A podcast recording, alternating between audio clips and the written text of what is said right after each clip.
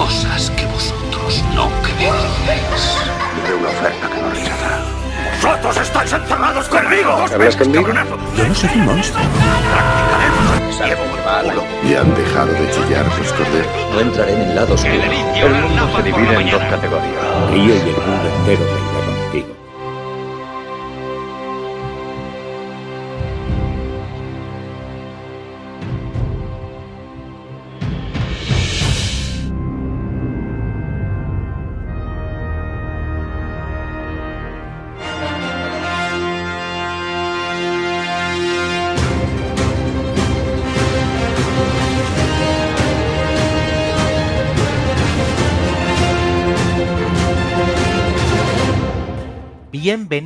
a todos.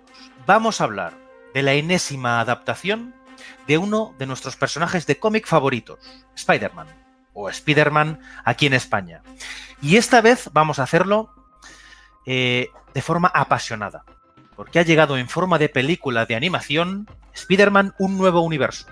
Spider-Man Into the Spider-Verse, como se ha llamado en versión original, tras las adaptaciones de Sam Raimi con la trilogía original de Tobey Maguire, la adaptación también de The Amazing Spider-Man eh, de Mark Webb, donde Andrew Garfield le ponía la cara a Spider-Man, y finalmente, tras esta saga nueva, dirigida por John Watts y protagonizada por Tom Holland, que en breve tendremos su segunda parte en cines. Esta vez, esta película en concreto nos ha dejado anonadados. Tengo conmigo hoy a mi izquierda a José Fortaña. José, ¿qué tal estás, tío? Bien, muy bien, gracias. ¿Vosotros cómo estáis? De coña, ya lo sabes. Quiero saber, antes de nada, antes de que empecemos un poquito a hablar de la peli, ¿qué te ha parecido? Pues mira, a mí me gustaría decirte, la peli me ha parecido una pasada, pero es que no la disfruté. No la disfruté. ¿No, ¿no la disfrutaste? No la disfruté. Y, y, te voy a contar por qué. Eh, ¿Os acordáis de mi anécdota en la fiesta del cine, verdad?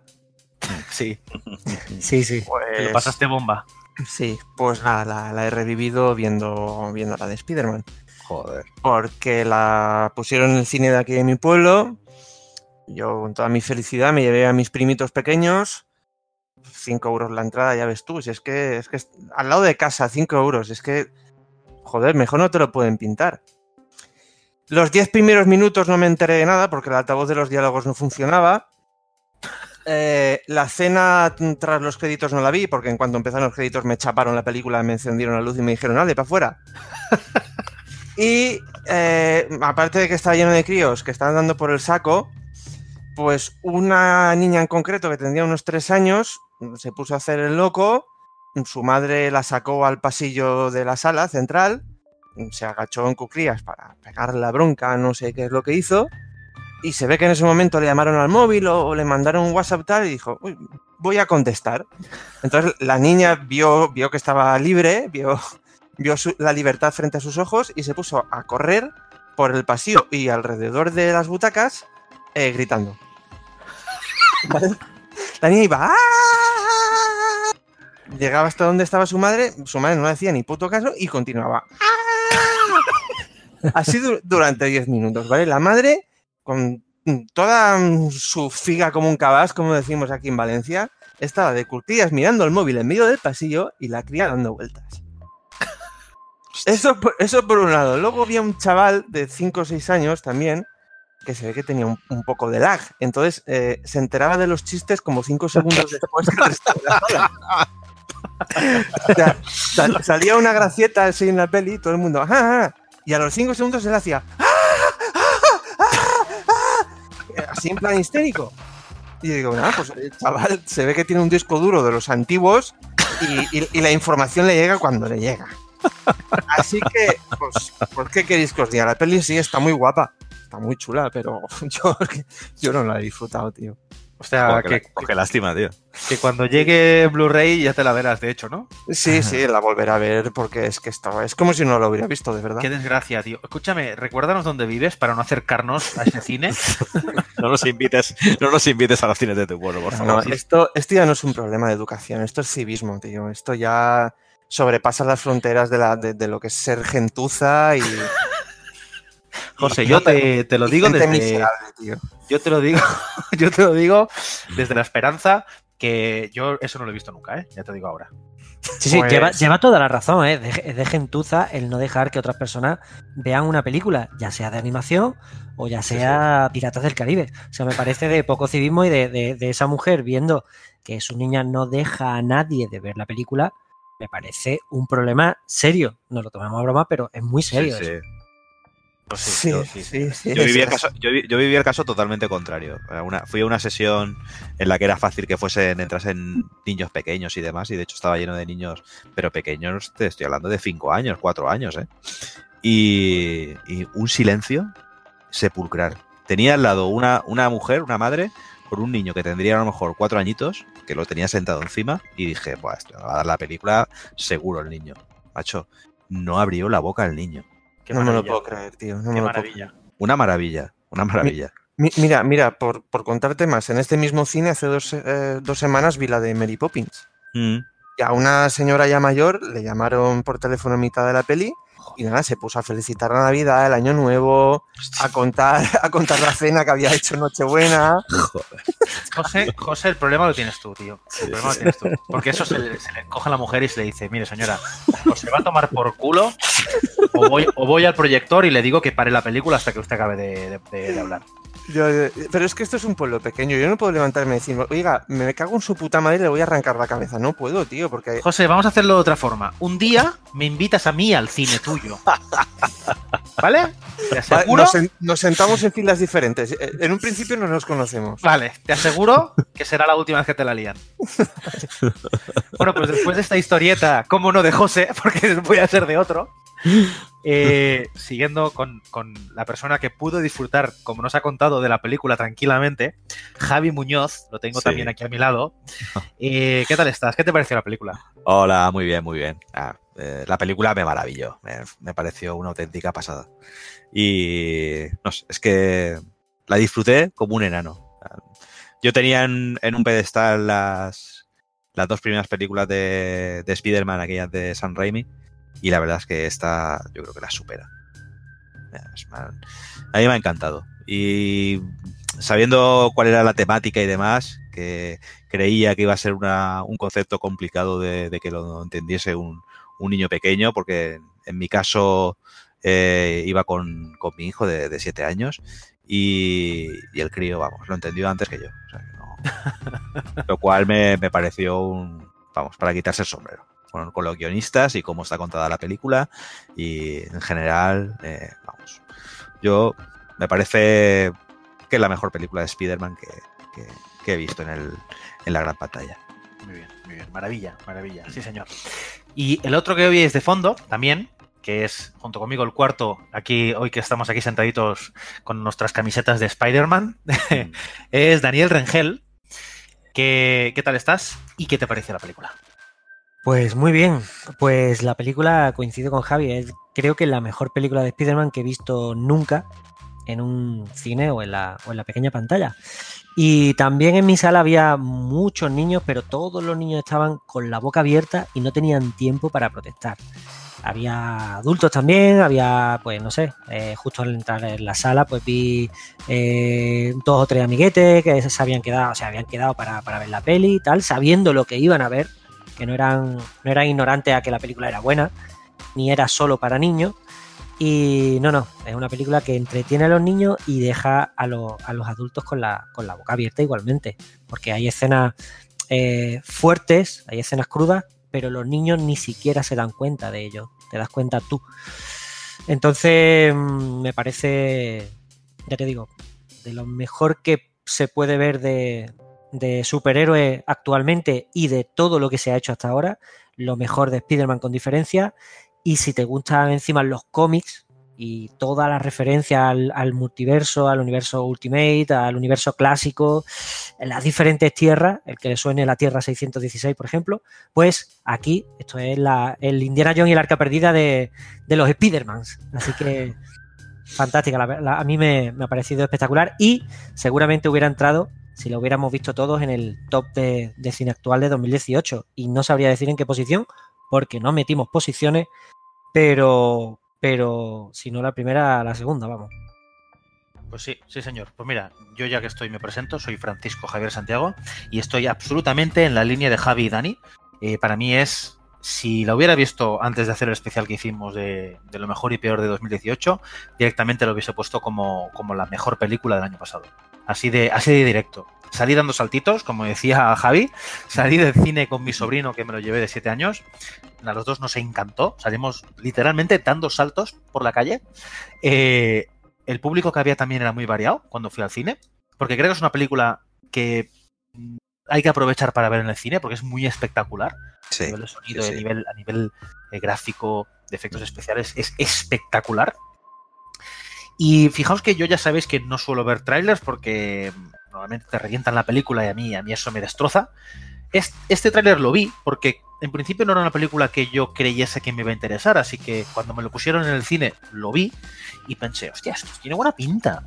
Y cuando fui al cine se confirmó y se ratificó, pero con creces, que es un peliculón, como dice Dani, la mejor película desde Spider-Man de, de- de la, de la vida. Jamás se ha hecho una película así de Spider-Man. Así que, dadas estas opiniones, vemos que estamos todos más o menos en línea, menos nuestro amigo José, que no pudo disfrutar de la película. Me está Por diversos ganas de llorar, tío. Si queréis, vamos a empezar. Antes de nada, ponemos un pequeño clip eh, con, el, con el tráiler de la película y empezamos el podcast de Spider-Man, un nuevo universo. Me llamo Peter Parker. Seguro que el resto ya lo conocéis. Salvé la ciudad, me enamoré, luego salvé la ciudad otra vez y otra y otra. Mirad, salgo en un cómic, en unos cereales, grabé un disco de villancicos y sale mi careto en un helado medio chungo. Pero no vamos a hablar de mí. Ya no. Spider-Man aparece una vez al día, zip zap zap con su máscara y no responde ante nadie. Te quiero, Miles. Lo sé, papá. Tienes que decir, yo también te quiero. ¿Papá, en serio? Quiero oírlo. ¿Aquí? Papá, te quiero. Papá, te quiero. Spider-Man, un nuevo universo, como hemos dicho, Spider-Man Into the Spider-Verse es un título que a mí particularmente me gusta mucho más en inglés y creo que hubiese sido muy fácil traducirlo Spider-Man en el Spider-Verso. Es una película que por primera vez trata eh, diversos universos del personaje de Spider-Man que como obviamente sabéis lleva muchos años eh, en el papel, por lo tanto ha tenido muchas versiones, muchos universos y, y en este han conseguido hacer una mezcla, una mezcla, una mezcolanza de todos esos personajes y han conseguido que convivan en una película de dos horas de una forma, eh, en mi opinión, excelentemente llevada. En esta película podemos ver como el clásico Spider-Man Peter Parker eh, le cede el testigo, por así decirlo, a un nuevo Spider-Man que la gente que está familiarizada con el Ultimate, el Spider-Man Ultimate, es el Miles Morales. Y a partir de aquí, eh, y esto pasa solo al principio de la película, vamos viendo como diversos personajes de diversos universos acaban confluyendo en este universo inicial que todos conocemos para empezar una aventura en la que mm, la supervivencia de los Spider-Mans y sus universos se verán afectadas. Fijaos que por primera vez se pone en la mesa eh, los diversos Spider-Mans. Hasta ahora simplemente habíamos visto el mismo Spider-Man una y otra vez. Por ejemplo, en las películas de Sam Raimi, de 2002, 2004 y 2007, hab- habíamos visto el origen de este personaje. Eh, luego hubo un reboot, como se suele decir, en los años 2012 y 2014, dirigidos por Mark Webb, con The Amazing Spider-Man. Y ahora ya formando parte del MCU, el Marvel Cinematic Universe, estamos viendo las películas de John Watts en las que un joven Tom Holland es eh, el Peter Parker que conocemos clásico. Eh, a partir de ahora vamos a intentar hablar eh, libremente de la película, por lo tanto, cuidado los, los, oyentes que no hayáis visto la película porque quizá os tragáis algún spoiler. Cuidado, peligro de spoiler. Y hablando de toda esta confluencia de Spider-Mans, es posible que veamos diferentes cómics adaptados, ¿verdad que sí, Dani? Sí, bueno, eh, la película se basa en, los cómics que salieron a la luz en 2014, eh, que se llaman literalmente eh, Spider-Verse o Spider-Verso en castellano. Y bueno, cogió la idea eh, de, de- de algo que, pasó o que se, que se vio en la pequeña pantalla en el 94, en 1994, que es un capítulo de la serie animada de Spider-Man, que sobre la quinta o la sexta temporada, eh, Spider-Man de repente conoce a otros Spider-Mans de otros universos, en el que está pues el Spider-Man este de seis brazos, que le salen como seis brazos, tiene seis brazos humanos, eh, un Spider-Man, el Spider-Man Escarlata, quiero recordar, Spider-Man 2099, y eh, conoce a otros Spider-Man y, y para intentar eh, matar a, a Carnage, a, un matanza, ¿no? A un matanza de otro universo también, de otro universo. Entonces, mm, esta idea la cogió Dan Slott, el guionista de cómics, y eh, propuso reunir en una sola serie a todos los Spider-Man que habían salido hasta ese momento, incluidos los de los dibujos animados, los de juguetes, eh, los de las películas de San Raimi, ¿por qué no? Y intentó meterlos a todos. De hecho, hay una curiosidad que es que en la serie de cómics, em, el Spider-Man de Raimi, eh, protagonizado por Tobey Maguire, y el de Mark Webb por Andrew Garfield, no pudieron aparecer en, la, en los cómics de, em, de- que se salieron a la venta. Eh, Por porque tema de, pertene- de- de derechos, ¿no? Claro, pertenecían a Sony. Por derechos pertenecían a Sonic. A Sony. Y mm, directamente, eh, más adelante, Sony, al hacer un, un trato, digamos, con Marvel para fusionarse un poco y utilizar los derechos en ambos, en ambos sentidos, eh, permitieron que tanto el Raimi, el, el Spider-Man de Raimi de Tobey Maguire y el de Andrew Garfield, eh, de Mark Webb, eh, aparezcan en los cómics y se haga referencia a ellos. El único, creo que no aparece más o menos por ahí, es el Spider-Man de Lego, que también tenemos un Spider-Man de Lego, por ¿Ah, cierto. sí? Igual que está el Batman de Lego, claro. Está el Spider-Man de Lego. Y son. Lo que ha conseguido este Spider-Verse o esta serie de cómics o incluso esta película, lo que nos explica es que cualquier Spider-Man es válido. El Spider-Man de Raimi, el que todos vimos por primera vez en el cine, pues puede pertenecer a la Tierra 4124. De hecho, me lo estoy inventando, pero tiene un número. Esa Tierra tiene un número, igual que la de la Tierra de Miles Morales, es la Tierra 1610. Para que lo Me, está- sepáis. me estás dejando loco, tío. Sí. Esto es igual que en Rick, Rick y Morty, ¿no? Rick y Morty también sí. Hay, hay las tierras, no sé, el C24 o lo que Claro, sea. claro, tal cual, tal cual. Entonces, la Tierra de Miles Morales, de hecho, la que vemos en la película es la 1610 y la Tierra eh, que es- aparece en el Marvel clásico, en los cómics de los 60, 70, eh, digamos que el, el Peter Parker o el Spider-Man que inventó Stan Lee, directamente, de primeras, Y es la Tierra es- 616. ¿Y es este en el que está Miles Morales o es el otro en el que está Peter B. Parker? No, el Peter, claro, el Peter mayor, el Peter barrigón, digamos, Sí, el B. Parker. es el de la Tierra 616, es el Peter Parker original. O el original, vale. clásico vale, que creó Stan Lee.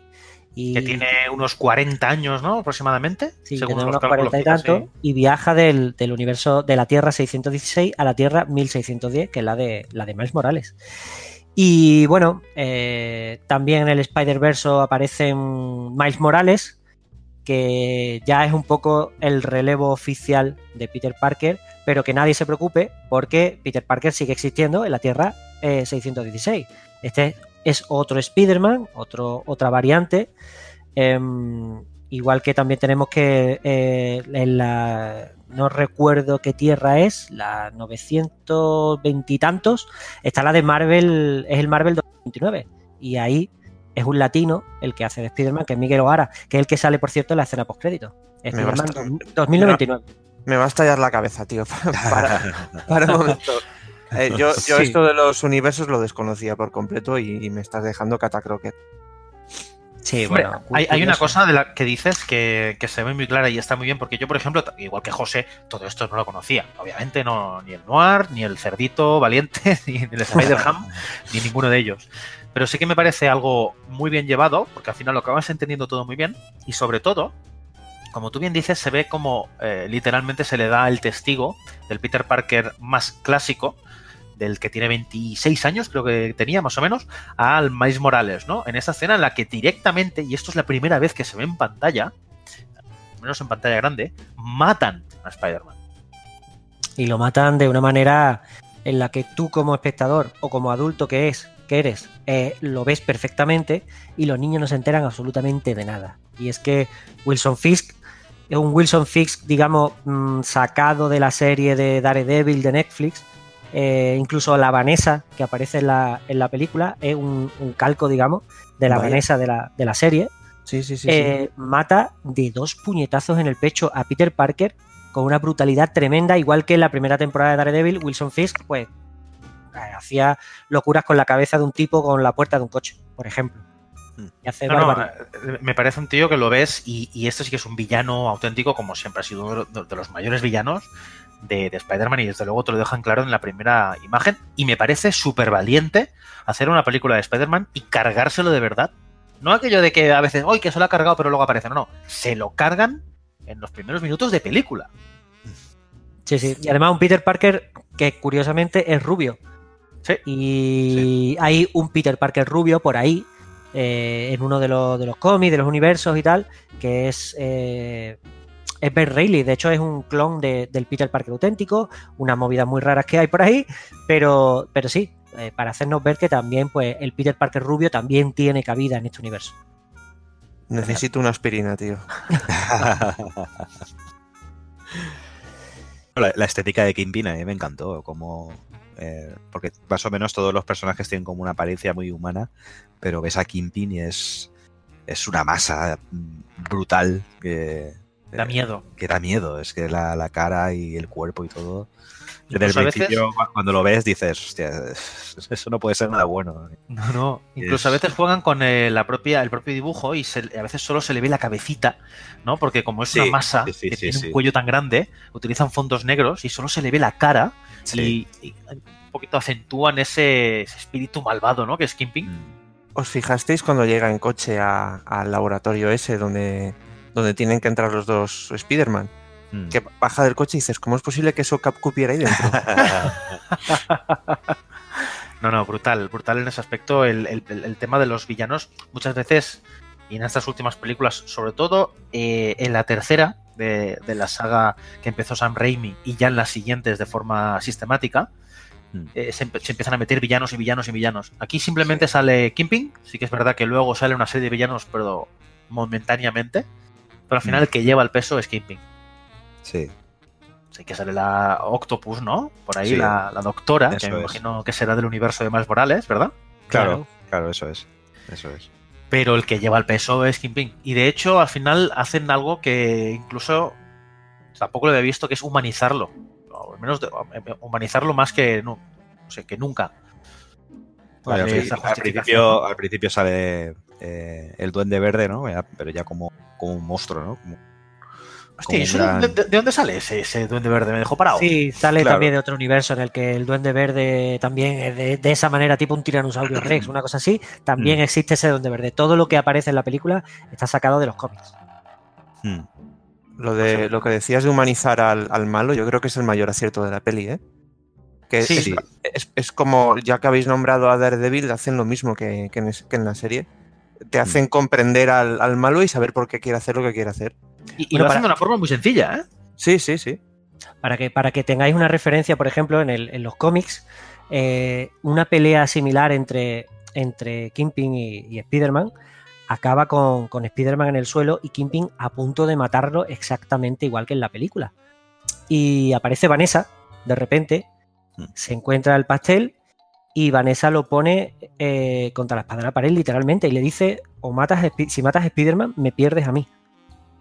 Y si dejas a Spider-Man, a Spider-Man vivir, eh, te vienes conmigo. Y directamente deja a Spider-Man vivir y se va con Vanessa, le da un beso de muerte y se van por ahí. ¿eh? Bueno, recordemos quién es Vanessa. La mujer de. sí, bueno, la de mujer de por si alguien Wilson es- Fisk. Sí, que nadie, Exactamente. que nadie haya visto la, la serie de, de Netflix eh, lo encajará y además a que eso que acabas de explicar encaja muy bien con la, con la última temporada de, de Daredevil. Tal cual, sí, por ejemplo. Por ejemplo. Pues sí. Volviendo un poquito a la producción de la película, los guionistas tampoco son gente nueva, ¿verdad? Eh, José. Sí, en- son los guionistas de, de dos películas que a mí me encantan. La de eh, Infiltrados en clase e Infiltrados en la, en la universidad, que en, en la versión original se llama 21 Jump Street y 22 Jump Street, creo que era, ¿no? Correcto, con eh, Channing Tatum, ¿no? Y el. y- ¿Cómo se llama? El Jonah, Jonah Hill. Sí, el ex gordo Jonah Hill, que se ha quedado, se ha quedado más fino que un palillo. Sí, sí. Eh, a mí esos dos tíos me encantan. Lo que hicieron con la Lego película o con todas las películas de Lego que han sacado después, la de Batman también, y estas dos películas que os he comentado, a mí me parecen geniales. Y en esta peli se la han sacado. Sí, sí, sí, sí, sí. Han hecho un guion por fin en el que yo creo que el mayor acierto de esta película es decidir eh, romper con el clásico guion de héroe que eh, se alza y luego cae y luego tiene que enfrentarse a un villano. Lo han hecho de una forma completamente diferente y creo que es el mayor acierto de la película. Sí, sí, además es echarle huevos, por lo menos para mí, porque yo la verdad es que a Miles Morales no, no lo conozco mucho. Entonces, ponerlo como protagonista absoluto, sin saber yo nada, pues te choca un poco. Yo veo que Dani sí que lo conoce bien, pero yo la verdad es que de él poquito sabía. Sí, bueno, si queréis comentamos un poquito cómo, cómo nació, cómo arrancó. Eh, de hecho, este último Spider-Man del, del- del universo cinemático de Marvel, el que aparece en Vengadores y demás, estuvo a punto de ser Morales y no Peter Parker. Pero bueno, al final se decidió por el Peter Parker clásico y se, de- se dejó a este Morales para, para esta película animada. A Pero pesar de la- seguramente... a pesar de las, de las presiones de, de Will Smith por colocar a su hijo como ¿Sí? Miles Morales. Sí, sí, sí. ¿En serio? sí, ¿En sí, serio, sí. tío? Esto dices Son- en la, en la película de la- del MCU. Querían meter a- al hijo de Will Smith. Claro, claro, claro. Sí, Sí. Ah. Bueno, hubo mucha presión ¿eh? por parte de, de Will Smith. Además, hubieron, salió a la prensa y demás. Y... No sabía yo eso. Mm, sí, sí. Sí, Tela, pues- tela, tela. Pues este Morales, eh, curiosamente, nace en el mundo del cómic gracias a las películas de, de Sony de- y, y más concretamente a la de Mark Webb. Porque sí, en 2014 em, eh, se arrancó el universo, en el universo Ultimate, pues quisieron darle el relevo a Peter Parker y iba a aparecer un nuevo Spider-Man. Entonces, en los creadores de, de Miles Morales son Brian Michael Bendis y la dibujante Sarah Pikeli. Entonces, en aquel entonces, Obama era presidente de los Estados Unidos o salió elegido presidente de los Estados Unidos. Y resulta que Bendis estaba viendo, además, la segunda temporada de la, de la serie Community. eh, que el protagonista de la serie es Donald Glover, por ejemplo. Así que mm, resulta que Glover aparece en la serie con un pijama de Spider-Man. Glover, para el que, el que no recuerda, aparte de ser el hijo de Danny Glover, es el que el, Han- el Lando Calrissian de la película de Han Solo. ¿Vale? Y el que hizo el famosísimo videoclip este. Sí, eso. This is America, sí. Exactamente. Exacto. Pues así que eh, tú, pues, esta- este pijama de Spider-Man en la serie de Community de Donald Glover eh, tenía mucho sentido porque lo que querían hacer era una campaña para que Glover eh, fuera el Spider-Man de Mark Webb en lugar de Andrew Garfield. Entonces Ya, ya. fue a las audiciones presentándose ya con, con- con gente afroamericana que quería que Spider-Man fuera moreno, ¿vale? Así que directamente, sí. Y Bendis, pues se encontró con, con Donald Glover y le dijo, oye, te vi con el traje y pensé, ahí va, pues me gustaría leer el- un cómic eh, protagonizado por ti, ¿eh? Y, y por lo visto, eh, Bendis dijo que, que le gustó haber pensado, haberle dicho eso a Glover, porque resulta que es que estaba escribiendo un cómic nuevo.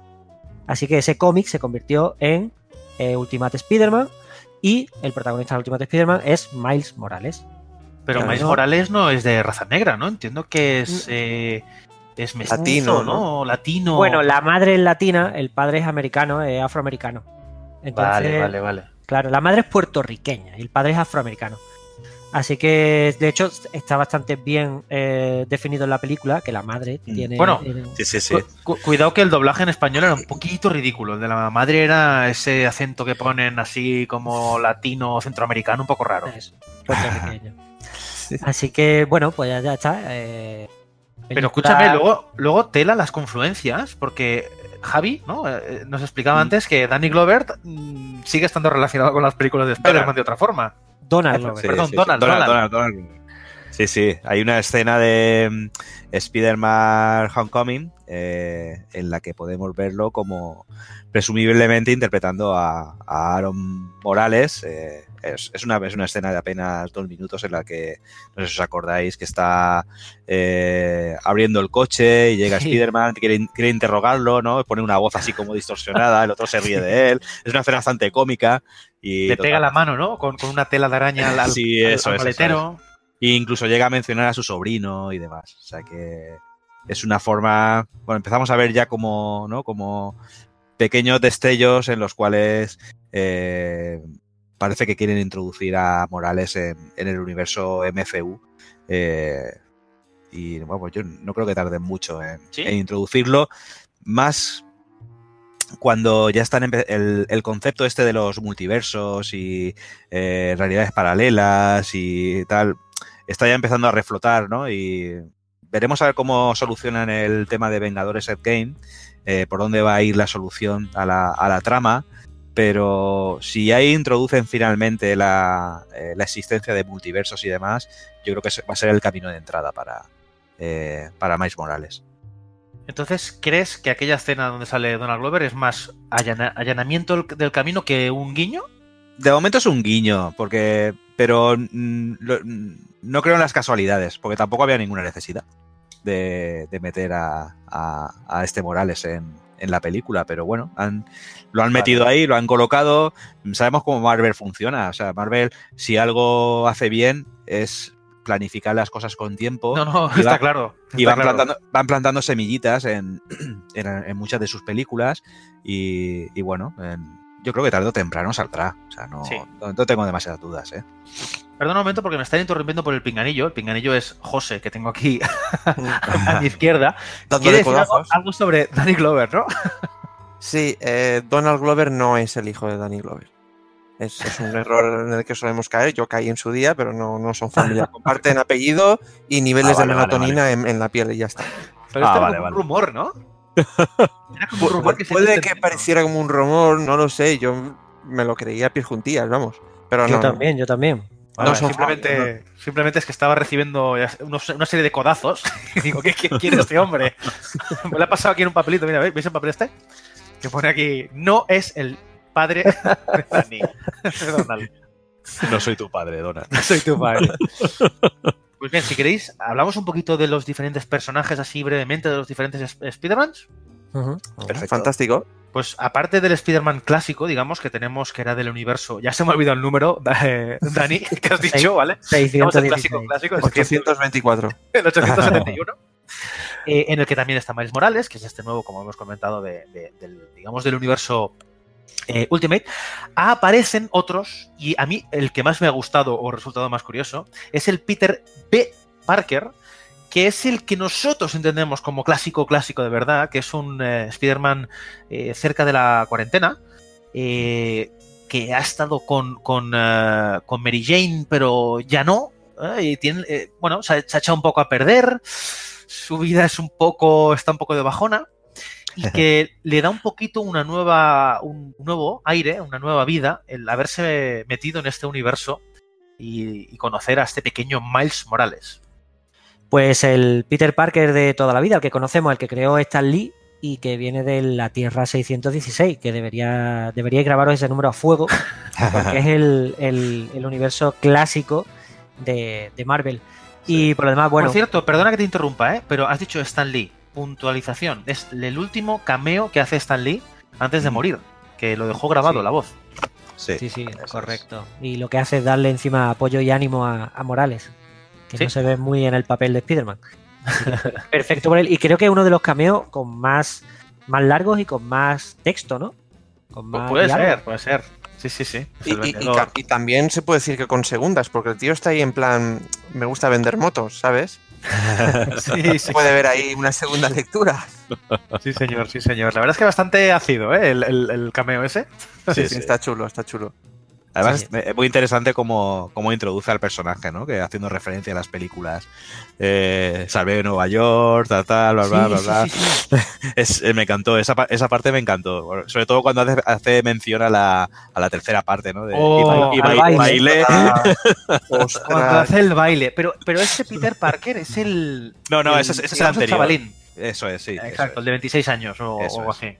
Que de hecho, No. cuando, cuando hace referencia al baile, él mismo dice que, que, bueno, Sí. esto lo podemos olvidar. Sí, es, es ridículo. sí. Vamos, Eso tal vez vamos no a tuve que dejarlo atrás, vamos a dejarlo atrás. Es una referencia total a, a- a nosotros, a los que hemos visto estas películas en lo- a principios de los, de los 2000, la Claro. primera década de los 2000.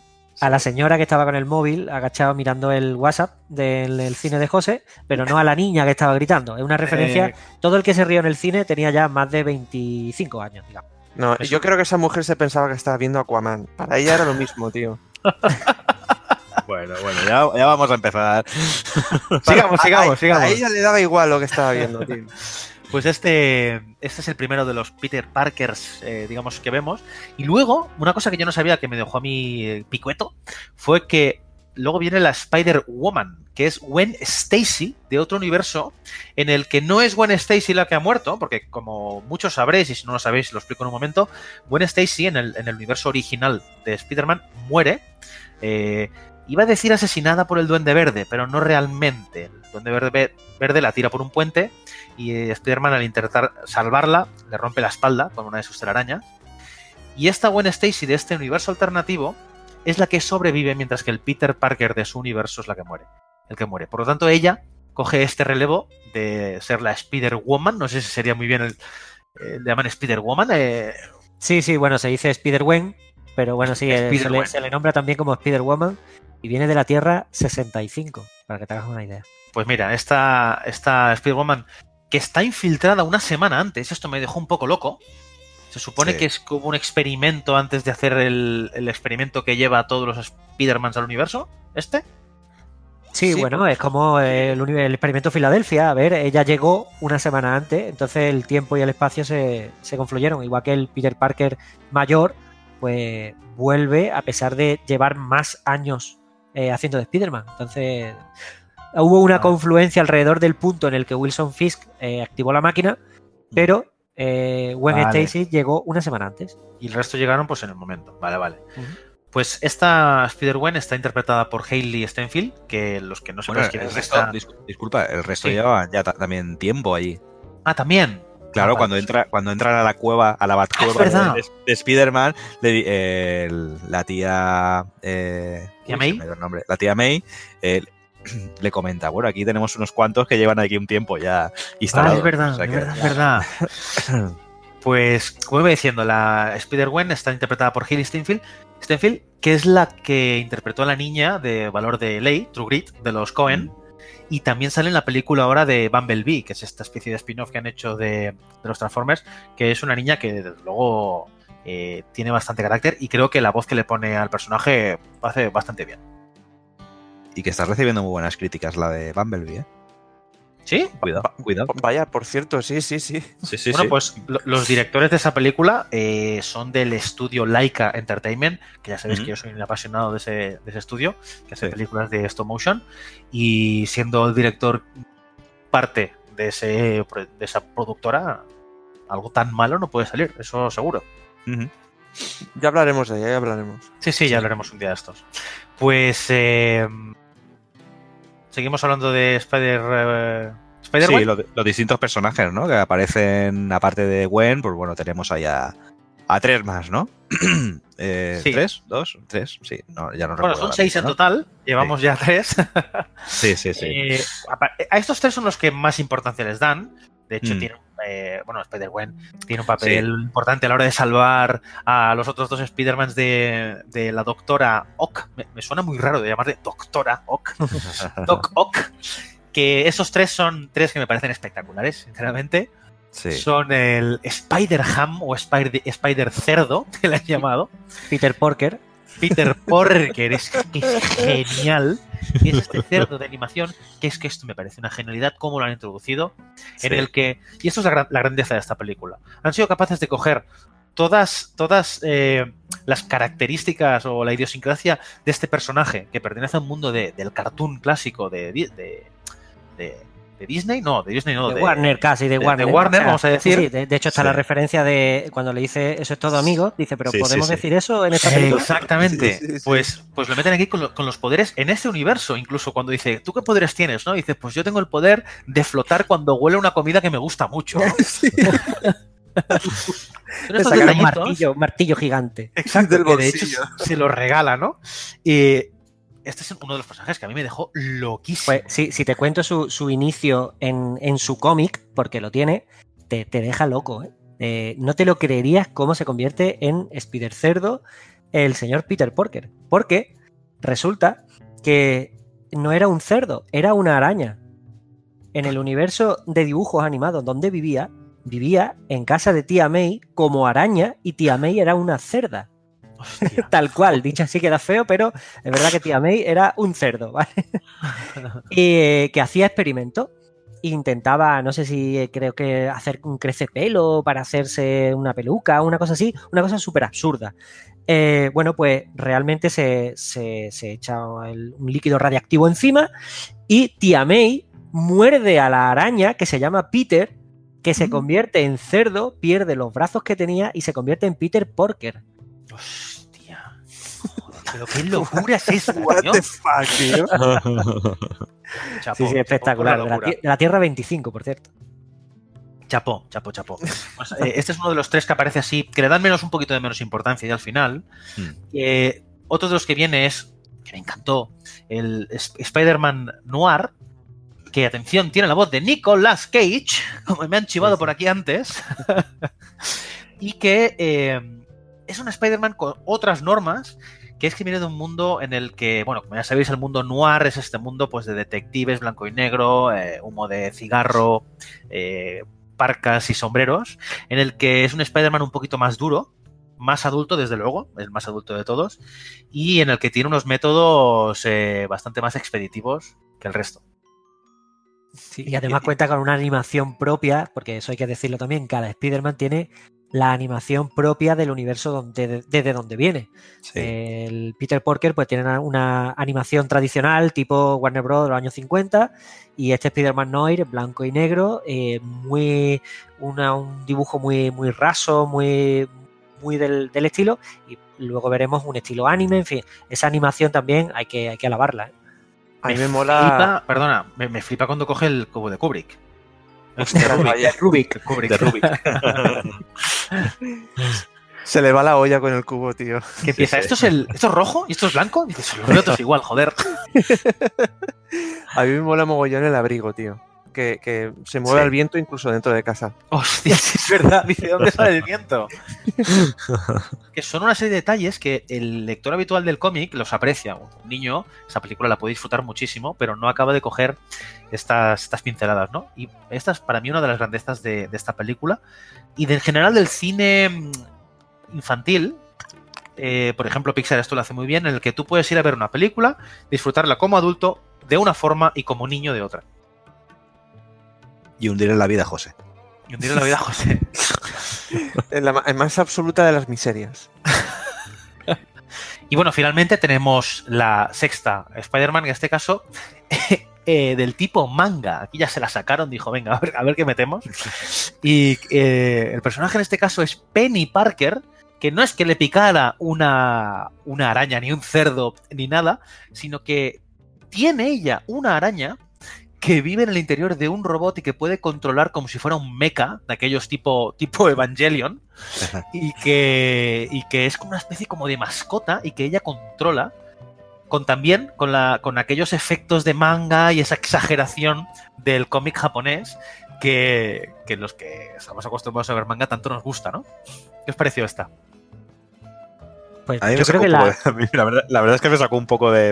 Es la que más fuera de juego me dejó. sí, Pero la bueno, más es- rara. Sí, sí, es curioso, ¿no? Además, ese final con el robot destrozado y coger arañas. Hombre, era- Tía, pero eh, a mí me gustó esa valentía también de, de destrozarle el robot, ¿sabes? Y además Sí, es- sí, sí. incluso es un momento emotivo. Sí, sí. Mm. Además, está guay porque, porque ningún Spider-Man se parece el uno al otro y todos se respetan como Spider-Man que son. Entonces, el Noir se dedica, o el Noir se dedica a cuidar mucho a esta Penny Parker. Sí, y es sí, la sí. que luego se la lleva con la arañita pequeña y es la que cuando tira la red, como ella no puede tirar redes, pues se la lleva en el hombro y tal. O sea, se cuidan lo uno al otro y se respetan muchísimo y es un- una, una cosita curiosa de ver. Sí, además eso es, cu- es curioso que, que luego también aparte cada Spider-Man, ¿no? Cada eh, tiene unos poderes determinados porque vemos que Miles Morales tiene tiene a- dos poderes que, que no tenía Peter Parker en ninguno de los universos, yo ¿no? eso os lo quería preguntar. ¿En los cómics también tiene esos poderes? Sí, en el universo Ultimate tiene la invisibilidad, tiene el poder generar rayos y el de la picadura, que te deja dormido una parte del cuerpo di- directamente. Sí, sí, los tiene. Está, Pero entonces es imparable ese Spider-Man, tío. Me dejó loco eso, ¿eh? Mm. Incluso la, la agilidad, la velocidad y tal es un poquito superior a la de Parker, se dice en los cómics. Madre tela. Pobre Parker. Y, y, oye, la, la, la niña de anime también, me imagino que para ganarse el mercado asiático y metérselo en el bolsillo. Puede ser, puede ser. Hombre, En para- parte, ¿no? a mí me resultó súper curioso, pero más que nada por el tipo de dibujo y todo, ¿no? Que se atrevieran a hacer ese, ese salto a a Oriente, vamos a decir. Sí, porque en, en 2D están ella y el, y el Spider Cerdo, ¿no? En formato, en dos dimensiones, el dibujo, quiero decir. Sí, Ah, puede sí. ser, puede Sí, ser, sí, puede sí, ser. no le dan, no le dan eh, profundidad. Sobre Mm. todo al Spider Cerdo, ¿no? Al Spider-Ham, no le dan ningún tipo de profundidad. Sí. Me encantaron, de verdad, en ese aspecto me encantaron. Mm. A mí hay una cosa que me encantó, ahora que decía, decía Javi de la relación entre el Spider Noir y la niña, la relación entre el Peter Parker más mayor y Miles Morales, ¿no? Porque no, Mm. no corresponde a la típica de maestro y aprendiz, porque en más de una ocasión el, el Peter Parker adulto le dice, oye, mira, nene, esto lo vamos a hacer por, por las buenas o por las buenas. Y, ¿no? y cuando se lo deja atado a la silla, le dice, oye, ahí te quedas pringado, que yo voy a hacer lo que tenga que hacer. Y no hay una lectura de, venga chico, tú puedes con ello. No, no, es como, ¿no estás preparado? Pues que te den por saco, porque el trabajo tiene que salir igual. Sí, ya, ya se ha pegado muchas tortas en los cómics ese Peter Parker, ya, ya tiene el culo pelado de historias y de, de, de moraleja como para que, que ahora un chavalito se quiera hacer el héroe. Entonces va, por ahí, no me toques las narices, que yo sé muy bien qué es lo que pasa y, y aquí a todo el mundo se le ha muerto un familiar, no me vengas con, ton- con tonterías. Exactamente. Sí, Pues mira, sí, si esa, hacer conversación está chula, está muy, me Sí, parece sí. muy interesante la, de, eh, la, la que ocurre en la habitación y demás, que lo deja atado. Eh, esa, No, no, esa es- reflexión de, súper ¿qué bien. vas a contar a mí? Además a todos, ¿eh? Todos dicen, mira, tío, eh, Sí, sí. es duro, pero vamos a apoyarte, pero no, no le des más vueltas porque si no, de aquí no salimos y tenemos faena que, que hacer. Pues mira, si queréis vamos, vamos a hacer una cosa. Ponemos aquí un pequeño clip de la película y vamos a seguir luego hablando de un aspecto que también nos encantó, que es la animación de la película. Muy bien, gente. Empecemos por el principio una última vez. Me llamo Gwen Stacy. Y durante los últimos dos años he sido la única y verdadera Spider-Woman. Me uní a un grupo, salvé a mi padre.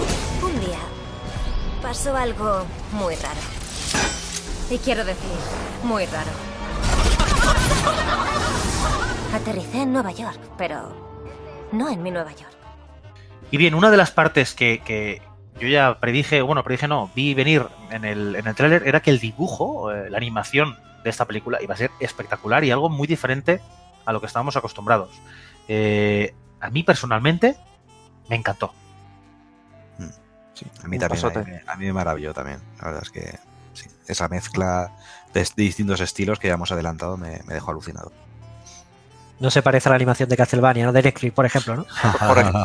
Mira, me lo has quitado de la boca, tío. Sí, la, la verdad es que les ha quedado muy currado. Detrás de la animación está un estudio de efectos especiales que es propiedad de Sony y que fundó el, un hombre que se llama Ken Ralston que trabajaba para Industrial Light and Magic.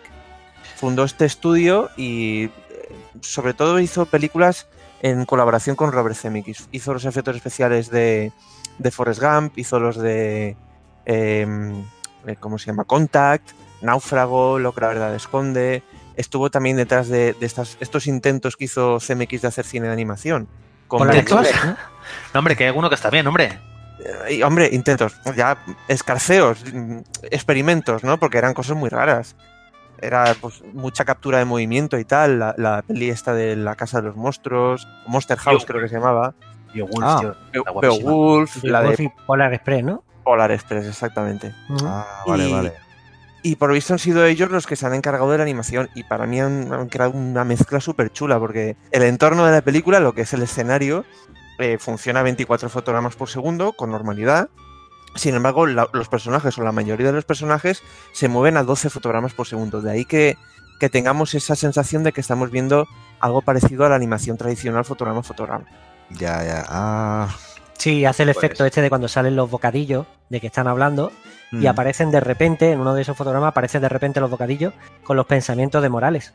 Eso Eh, es brutal. Da Sí, una sensación de cómic. Ese, de- ese detalle me encantó. A mí me- Además es un detalle que define cuando empieza justo cuando él se transforma en Sp- en Spider-Man. Hasta aquel momento no aparece. Y él mismo hace ese metacine o metacómic diciendo, ¿qué es esto? ¿Cómo es que pienso en voz alta? Sí. Sí, Que y hay una, cierto- hay una escena Eh, te- di, di José, di José. No, iba a comentar que la, la transformación de Miles Morales no la vi, porque me salí fuera a decirle al, al tipo de las entradas que no iba el audio. Entonces yo eso me lo Pues, hay una escena muy, muy bonita de ver, sí. hay una, una escena muy bonita de ver que es cuando eh, Morales intenta por primera vez utilizar los poderes de Spider-Man, que se tira del edificio en este salto tipo Oh, Neo, es buenísimo, ¿vale? buenísimo eso. que cae de arriba, sí, cae de arriba hacia abajo y se ven las letras de wow Sí, hacia sí, abajo. sí, sí, bueno, sí. pues en el momento en el que una tres cuartos de hora después de la película domina los poderes, va de abajo hacia arriba de un solo salto y se ve lo- las, mismas, las mismas letras, pero al revés. ¡Au! Y su- suben hacia arriba. Y es Hostia. muy bonito de ver, porque es la misma escena, pero con las letras invertidas. Ay, no Está fijé, muy no curiosa de ver. Sí, sí, muy buena. El, el primer intento, por cierto, de saltar de un azote a otra, me moló mucho porque se sube, el tío está ahí pensándoselo. la siguiente imagen es bajando las escaleras en plan de, "Mira, va- vamos a ir a algo un poquito más fácil. con, con un muy, muy buen sonido y música de fondo, porque la música también juega un papel eh, esencial, porque ahí la banda sonora estaba increciendo, esperando el salto y de repente corta automáticamente y eso en el cine te pega un salto brutal cuando se ve bajando la escalera. Muy, muy bueno. Por cierto, ahora que dices la música, me gustó mucho como combinaba temas muy pops, muy pop, muy, muy actuales, que a mí no me suelen gustar, pero creo que estaban integrados, como todo en esta, en esta película integrado, muy muy bien, ¿eh?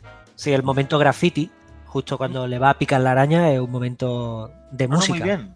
Pero toda la música más clásica, más, vamos a decir, más cliché de este tipo de películas y la música más, más nueva o más, eh, digamos, de hoy en día, chapó, ¿eh? Chapó. Sí, el, el meter temas musicales no, no sinfónicos, eh, yo creo que es un acierto. Es un Sí, sí, acierto. sí. Eh, que da, vamos, le da un ritmo eh, a la película muy bueno. Eh, Y a este personaje le, le pega, a Miles Morales le pega ese tipo de personaje Claro. porque es un Spider-Man que va en tenis, ¿vale?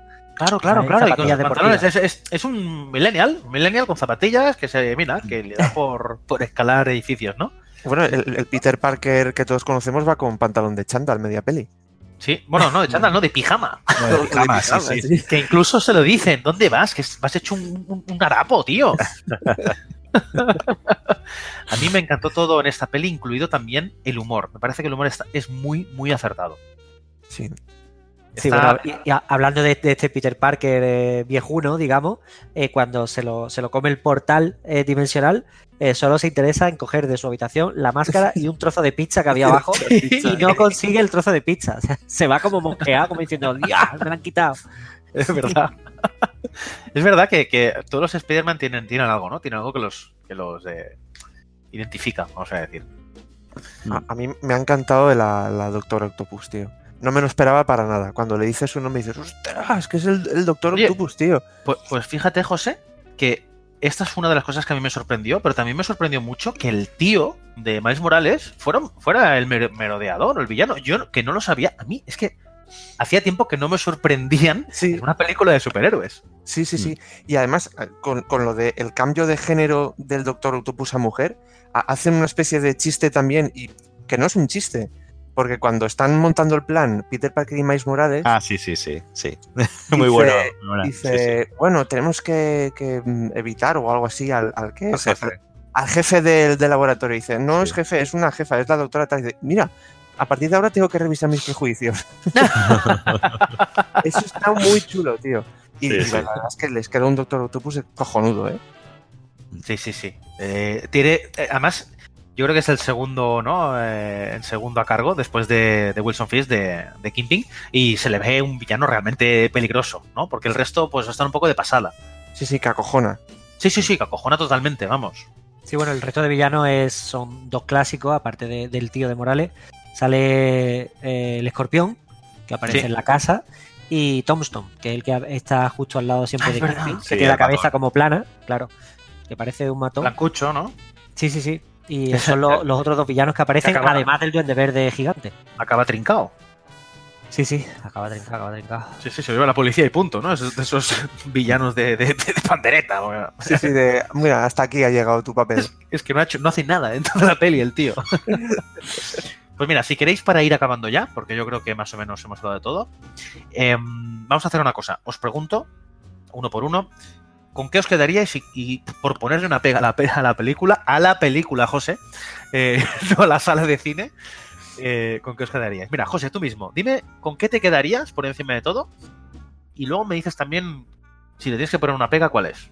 Mira, difícil quedarme con algo. Me- es que me ha gustado todo. O sea, me ha gustado la animación, me ha gustado el que, que no se la toman como una peli de animación. Me pasa como con Akira.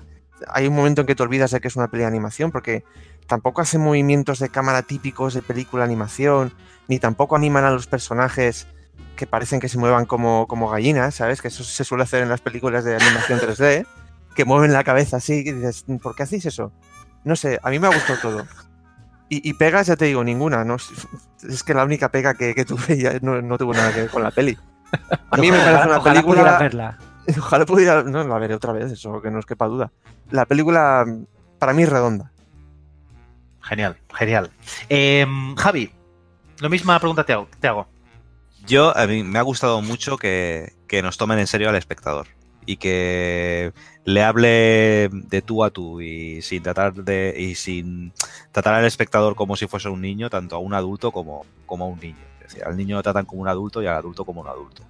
Y eso se aprecia un montón. Yo eso lo valoro muchísimo en, en una película de género como es esta, donde estamos acostumbrados que en las películas de superhéroes todo es más o menos llano, plano, eh, es A, B y C, y en esta eh, han tenido la valentía de, de- de establecer un discurso y un argumento que, que está por encima de absolutamente todo y, y consiguen sacarlo adelante. A mí, yo me quedo con eso.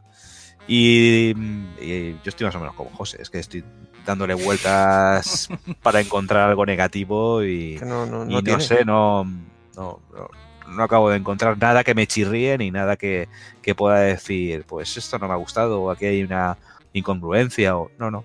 eh, Me parece, vamos, chapó, ¿eh? Genial, genial, genial, genial. Sí, señor. Dani, misma pregunta. ¿Con qué te quedas y ponle una pega? Pues me quedo con, con la resolución de, de- de traspasar el, el Spider-Verse a una, a una película de dos horas y que prácticamente todo el mundo lo entienda. Darle coherencia a que el Spider-Man de Tobey Maguire eh, pueda existir con el de Andrew Garfield y los dos son Spider-Man auténticos, reales, ninguno es un reboot de otro, sino que son dos Spider-Man diferentes, pues hace que todos los Spider-Man tengan sentido y era una cosa muy difícil de, llevar al cine. Hay ciertos guiones que son complicados de llevar al cine de una buena manera, porque tú puedes llevar muchas películas al cine, pero, pero que resulten en un producto tan redondo y tan, tan bueno, eh, hay pocas opciones. Eh, a mí la verdad es que me, encantó. Creo que fui el primero que la vi y os, lo dije a todos. Digo, esta película es un pelotazo y, y es así, es así. Me parece casi sobresaliente en todos sus aspectos. Y lo negativo, eh, no le veo nada negativo, pero sí me gustaría que hubiera hecho un poquito más de taquilla de la que ha hecho. Pero creo que en el mercado doméstico va a reventar bastante. Tanto dale porque- tiempo, dale tiempo. Sí, Sí, es sí. una película que el boca a boca le va a hacer mucho bien, como Deadpool, por ejemplo. Y el mercado doméstico hace que todo lo que tenga la carátula de Spider-Man se va a vender como rosquillas. Y, cu- y cuidado, La ¿eh? Eh, Acaba de llevarse un globo de oro a mejor película de Mejor animación. película de animación, sí, y, y va a los prever, Oscars. eso es. Y Sí. ahí puede empezar un camino que solo puede ser ascendente. Incluso no solo aspirar a película de animación, sino a ver si tienen suerte y pueden entrar dentro de mejor guion o mejores efectos eh, visuales, por ejemplo, que no sería tampoco descabellado.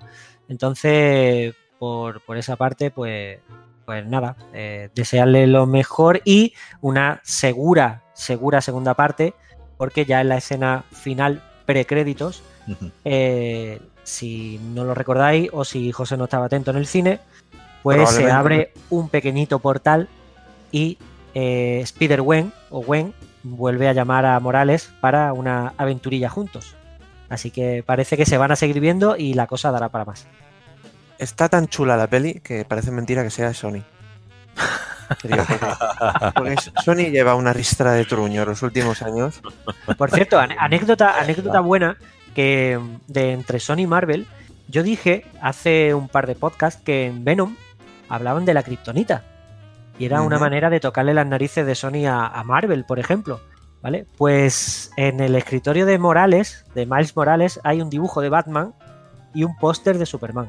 ¿vale? Ostras, Que lo no me sepáis. fijé, tío. La volvéis a ver, os fijáis. Pero ahí Sony tocándosela un poquito a Marvel de, de manera intencionada. A DC, quieres decir.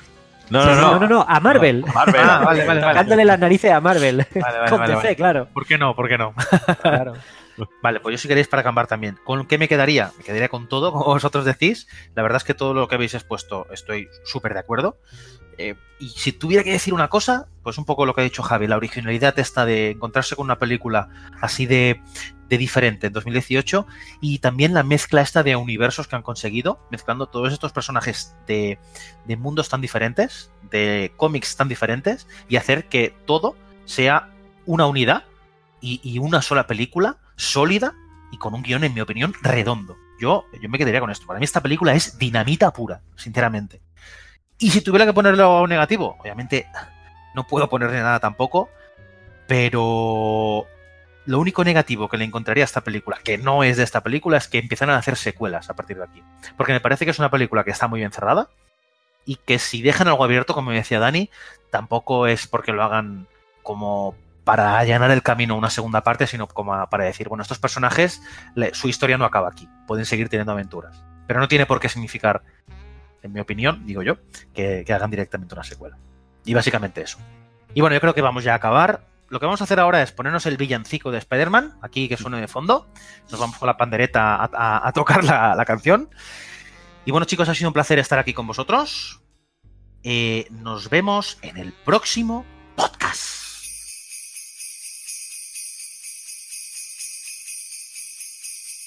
Oh, Spotty Bells, Spotty Bells, swinging through Midtown. Oh, what fun to sling a web and take the bad guys down. Spotty Bells, Spotty Bells, quipping all the time. Oh, what fun to swing around New York while fighting crime. Whipping through the streets of New York every night. Wrapping bad guys up in my web so tight. Crawling up the walls, making villains fight. What fun to make the holidays free from crime tonight. Oh, spider bells, goblin smells, vulture laid an egg. Spider buggy blew a tire and venom got away. Hey, spotty bells, spotty bells, swinging all the way. Oh, what fun it is to fight the bad guys every night. Swinging through the streets on a web of spider silk. Kicking all the butts of villains and their ilk. Bombs from goblins fling, fling, pumpkins blooming bright, bright.